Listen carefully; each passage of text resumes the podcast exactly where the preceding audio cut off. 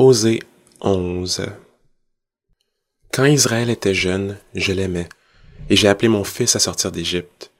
Mais ils se sont éloignés de ceux qui les appelaient, ils ont offert des sacrifices au Baal et fait brûler de l'encens en l'honneur des idoles. C'est moi qui ai guidé les pas d'Éphraïm, qui les pris par les bras, mais ils n'ont pas vu que je les guérissais. Je les ai tirés avec des liens d'humanité, avec des cordages d'amour. Été pour eux pareil à celui qui soulève la pièce d'attelage pesant sur la bouche, et je leur ai présenté de la nourriture. Ils ne retourneront pas en Égypte, mais l'Assyrien sera leur roi, parce qu'ils ont refusé de revenir à moi. L'épée fondra sur leur ville, exterminera, détruira leur soutien, à cause des projets qu'ils ont eus.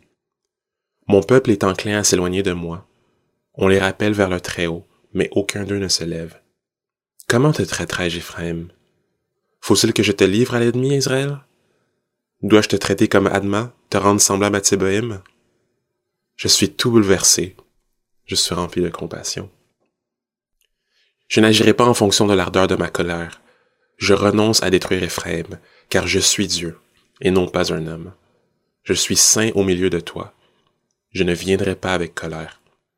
Ils suivront l'Éternel, qui rugira comme un lion, car il rugira, et des enfants accourront de la mer. Ils accourront de l'Égypte, pareil à un oiseau, et de la Syrie, pareil à une colombe, et je les ferai habiter dans leur maison, déclare l'Éternel.